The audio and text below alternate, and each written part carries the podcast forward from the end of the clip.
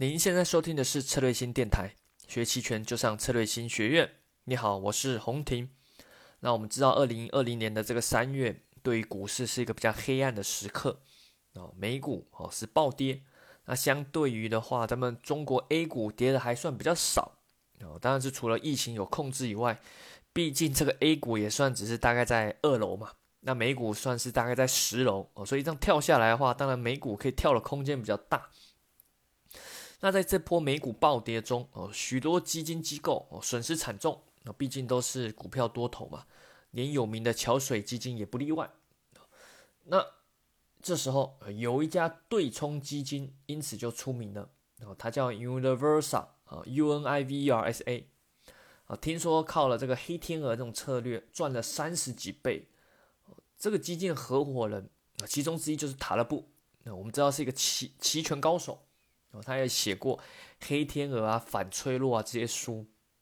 于是我就去研究了一下，啊，刚好看到另外一家公司叫 Eureka，哦，E U R E K，哦，这家 Eureka 对冲基金，哦，那它有一些报告，哦，那跟 Universal 的一些策略逻辑其实蛮像的，也都是利用买波动率或者是买深度虚值期权去实现一些黑天鹅的对冲。那至于 Universal 它的交易逻辑这些细节思维，我们以后有机会再跟大家做分享。那今天我们主要在聊的就是这份报告啊，Eureka 它这其中的一个报告。那经历过二月底那波大跌，哦，美股大跌之后，这个 Eureka 它有两个基金金指数，哦，Long Volatility Hedge Fund Index，还有一个是 Tail Risk 这个 Hedge Fund Index。从名字你也可以听得出来，说一个就是专门是做多波动率的策略，一个是专门去做尾部风险的对冲的策略。那他们在二月这个当月就实现了百分之十，还有一个是百分之十二的这样的绩效哦，这很高哦对一个基金指数来说哦。那我们就很好奇啊，所以那他这个是怎么做到的？其实逻辑也不难哦，你要想到，如果你要做多波动率，或者是说要做什么黑天鹅尾部对冲哦，想来想去，基本上用期权实现的方式比较比较有可能，对吧？那用期权实现方式，说白了就是买期权哦。那我们知道买期权就是做多波动率，对吧？你买两边就是做更多波动率哦。那你如果是买虚值而认沽哦，那就是所谓的做黑天鹅，很虚值就做黑天鹅的这种尾部对冲的风险一种策略。基本的底层逻辑是不难哦，但是细节就很难了哦。你想想看，我们都知道买期权是要付出成本的。如果你一直买这个认沽，所谓的看跌期权，你去防范下跌风险，但在股市一路的上涨中，你会损失掉很多保险费，对吧？如果你已经做期权交易，你会发现自己买期权常常亏，对吧？甚至买股票都没亏那么多哦。那但是你卖期权，有时候发现很很好赚。哦，因为买期权对手方就是卖期权嘛，哦，那你会发现，如果纯粹去买期权来做保险的话，很容易拖累整体绩效表现。无论你是个人投资者还是机构，长期买，哎，你就发现会拖累绩效表现。那如果你说，那我就等到黑天鹅发生的时候再去买。首先，你第一个你也不知道什么时候会发生黑天鹅，对吧？第二个，真的发生的时候你再去买，这时候看跌期权已经变成很贵了。而且你股票上面已经亏跌跌掉蛮多了嘛，哦，那你这时候再去买，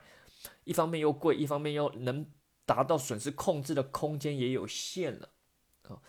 啊，因此啊，我看这个 Eureka 它这个基金机构的报告，它就是来分析，哦，那我这样长期做一些期权买保险类似这样的策略哦，黑天鹅这种对冲策略是有利的吗？有什么样的好处吗？哦，好了，那首先我们就来看到了。第一个，我们我把一些图啦，它里面的一些报告图，我截图在这个音频电台音频下方的空白地区，你可以去看一下。第一个，我们来看一下图一，然后图一它是先做一个绩效的比较，然后从二零零六年底开始统计的，我不知道他为什么选这个时间哦，反正他他给的报告上面就是这个时间，从二零零六年底开始统计到二零一九年的底，哦，那你可以从上面看到有四条线。哦，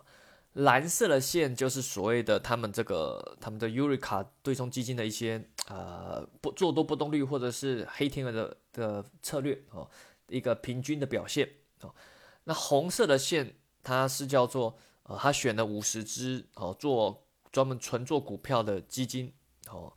比较好的前五十只啊，平均的表现啊。那绿色的线是整体的一个股票市场啊，一个指数。那一个比较特别，紫色的线是黄金，以美金计价的啊。那你去看它整体的线，你会发现，呃，蓝色的线好像很普通哦，哦，除了在零八年暴跌的那一段时间，哇，它那个绩效上上升非常的快。但之后就感觉表现很普通，甚至是缓步的一路下降嘛，也合理嘛。如果你是靠买期权的策略，这个线也是合理的。那红色的线和绿色线，反正就是在零八年过后，哦，零九年后就开始一路向上嘛，也合理嘛。因为美股毕竟在一九年之前，这个有将近快十年的大牛市嘛，就一路向上。但你会注意到，诶，这个紫色线很特别哦，比较起来，怎么整体紫色线看起来最好？哦，紫色线是黄金嘛，哦，但是这不准。因为黄金最强的表现就是在零九年在一一年之间，黄金爆牛哦，大牛市上涨非常多。如果你去掉这一段，纯粹看一一年二零一一到二零一九年来看，其实黄金中间是下跌又回来，基本上没什么涨跌的啊。所以其实有时候看这种表现，你要注意看它这个细节啊。但是无论如何啊，总体来看啊，股票看整体是长期向上。好，美股它这这可能主要是以美股为代表，我猜了。那但是呢？这个黑天鹅，你这表现怎么感觉看起来反而不是很好哈？它除了这种这种零八年的暴跌啊，还有这个一一年的欧债危机中表现非常突出以外，其他时间都是在亏哦。当然，他没有统计到二零二零年呢。如果二零二零年放进来，那估计二零二零年这波也是绩效暴涨哦。那这样看起来好像呃，长期来用不是有很好的好处嘛？哦，那它的优势在哪啊？那它就是主要提到它的优势带来所谓的这个真正的风险的分散啊，降低你的回撤啊，提高你的下所谓的下普比率。它首先我们再来看图二，那图二它再给了一个相关性的矩阵啊，相关性其实就是看资产它们中间的涨跌的相关性，它做了一些比较啊。其实我们主要来看两个点呐，第一个就是看黄金呐，你去看黄金它跟股票市场的那个相关性，你会发现几乎靠近零。好，零点一或是零点零几这附近，基本上就所谓它跟股票没有正没有特别正相关，也没有特别的负相关哦。好，但是你看这些所谓的黑天鹅策略，做多波动率这些策略，哦，就是你注意看哈，图中的第一栏，哦，图二的第一栏位，哦，它就所谓呈跟股票市场是呈现负相关，也就是说，如果在股票大跌中，它是能带给你收益，啊，就是能去平滑你真正股市上的风险。因为害怕就是你股市跌啊，我们其实二零二零年也看到股市跌、债券跌、黄金跌，什么都跌。在这种情况下，到底有什么样的方式可以去分散你的风险？当然，这是一般机构是呃比较希望的啦。个人投资者想要做投机，也不分散风险啊，也没差。好，那你听这个就当做听故事也 OK。好，那我们再来看图三啊，图三呢，他就想说，哎，那我们如何去做一个配比？他报告里面也去分析说，一般你有持有股票嘛，多头传统上会做股票债券的这种比例配置嘛，可能百分之八十股票，百分之二十债券，或者是百分之六十股票，百分之四十的债券，有类似这样所有的这个对冲的比例嘛。哦，那他说，如果那我们去看，你去拥有股票多头的同时，把一部分的比例去配置到这种黑天鹅策略，或者是做多波动率的策略，那我们来看它会达到什么样的表现？所以你从图三这个呃图来看啊，横轴 X 轴就是年化啊，平均年化的，它还是从二零零六年的十二月底开始统计了啊。横轴 X 轴就是平均的年化收益率，纵轴哦，纵轴就是平均的年化的这个波动哦，收益的波动幅度啊。那你会看，你会看到好股票。在那个股纯粹股票的，就就是偏股票的基金的哦，在右下角那个紫色那个点啊，也也不错哦。那如果你纯粹波动率的这种黑天鹅策略啊，哎，反而是在左左纯，如果你纯全部都做它啊，反而并没有比较好哦，在靠近左上角的地方，也就是说收益又小，波动又大哈。但是如果你把两个配比起来，你会发现图中这个 U 型的中间比较低的那个点。好，就会达到可以一定的配比后，达到最高的夏普比率，也就是说可以同时实现这个波动小、回撤低，而且收益还不错哦。那他大概分析出来啊，这个配比大概是百分之二十二到二十四啊，就配比到这个所谓的黑天鹅做多波动率的策略啊，你配比这样的比例就可以达到这个比较好的夏普比率。那我们再来看下面还有个图四啊，图四就是把时间再变化一下啊，它从过去十年来看，就是说少了二零零八年那个金融危机啦。就说如果少了这个金融危机的话，那我们整体会有什么样的差距呢？那你会发现啊，的确有差啊，因为毕竟这黑天鹅策略就是要防范这种特殊时期的暴跌黑天鹅啊。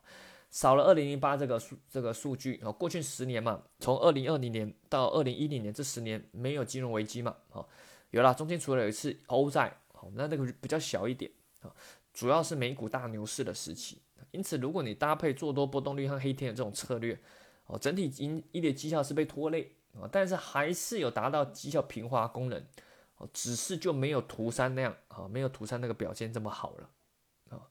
那再来，我们往下看，哦，看到图五，哦，第五张图，图五，那图五是要干嘛呢？图五很特别，它把黄金放进来比较。我们看过去的十年如果你把黄金好去想办法搭搭配到一个最优良的比例，跟股票去做一个搭配置，看是不是可以起到一个所谓风险对冲的一个功能。因为我们知道黄金有避险功能嘛，或者是普遍公众的认知是这样啊，黄金有避险功能，是股市崩跌恐慌的避风港。但我们可以看到，从图上很明显看到，你一样去找那个。图下的一个 U 型的最低点，你会发现它的下部比率最好的地方，基本上跟没有配置黄金、纯股票多头没有差太多啊。以过去十年这数据来看，你会发现有配置跟没配置黄金没差太多，好，没根本是可以说是无区别啦。好，那即使啦，我们回去看二零零八年金融海啸那个时期，那一年股市哈最惨哦，就是它它的这个基金啊，它这个基金指数哦最惨。那纯股票的这个基金指数最惨会亏百分之二十几，但是黄金只有达到收益在不到百分之六，所以它没办法做到很好的这个这样的对冲，跟纯粹去买期权买波动率比起来，甚至你用最近的案例也可以看到，哦，我们在二零二零年二月底到三月中这波美股暴跌，你去看黄金基本上也没也没起到规避的风险，甚至中间有一段还跟着一起跌。哦，你这个传统这些认知，你会发现就会受到事实的考验，发现是不牢靠的哦。你说，哎，黄金可以避险，怎么美股股票跌，黄金也跌，对吧？所以你会发现，传统这些认知你要去仔细思考哦，不能纯粹认为说，哦，一定是这样，一定是那样，没有，哦，这是没有的，哦，好，好，所以回头来看，那哎，感觉就是买期权做黑天的这种策略。是可以达到一定的这个平滑收益曲线，甚至达到更好下部比下部比例的功能。那回到我们国内哦，我们来看一下最后一张图哦，最后一张图图六哦，这个是我是取自这个发鹏老师哦，发鹏老师发鹏期权说你公众号的一张呃文章里面的图，它统计的是五零 ETF 期权上市以后哦，它也是一样哦，你每个月去，例如假设。你去买每个月去买两张虚值二档的认沽期权，然后去跟你纯粹持有五零 ETF 哦去做比较，蓝色的线就是纯粹拿五零 ETF 哦长线投资，橘色的线就是买拿五零 ETF 搭配两张虚值二档的认沽期权，那我们去比较它的绩效，哎你会发现哎橘色线好像比较好啊，对，没错，因为毕竟五零 ETF 上市是多少？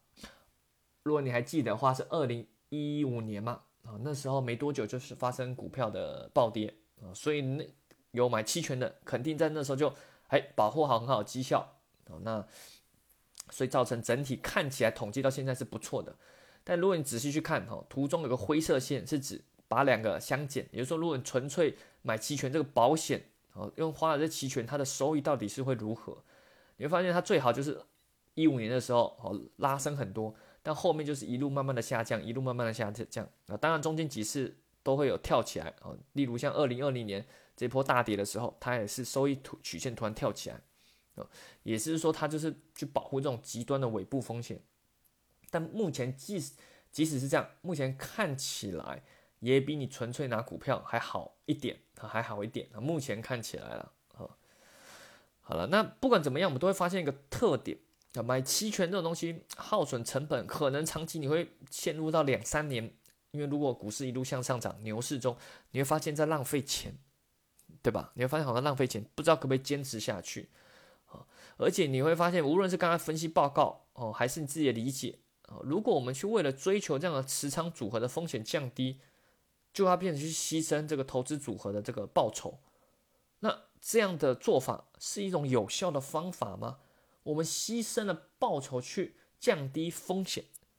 逻辑上也很合理嘛。我们也常知道什么，呃，风险越低，你要风险越低，报酬就会低越低嘛，啊，也是合理。但你要思考一个点，所有的风险都是平等的吗？啊，这也是开头那家对冲基金 Universal 他提出了质疑，提出所有的风险不是都是同等的。而且他也觉得要降低风险来换得，呃，不是降低报酬来换得降低风险，他觉得这招是无效，是不好的，不好，而且是很普通的方法。而他们以黑天的交易为特色，并号称自己可以在利用期权，在不耗损什么报酬情况下，可以降低回撤，那这就神奇了，啊，这就比较神奇了。那有待我们下期的音频再做分享了。好了，那如果想了解更多期权的培训和知识，或者是那种交易技巧，欢迎使用策略性学院网站。当然，我们有跟沈发鹏老师啊，跟 Jack 啊，跟一些呃或是一些老师哦合作期权的各种波动率策略、期权的风控啊、期权的卖方、期权的买方、期权的程序化交易策略等等的这些课程啊，一样感兴趣的关注策略星公众号，或者是在策略性学院网站，或者是呃咨询策略星小姐姐呃在。喜马拉雅电台下方留言咨询也是可以的。好了，那我们在下期再见喽，拜拜。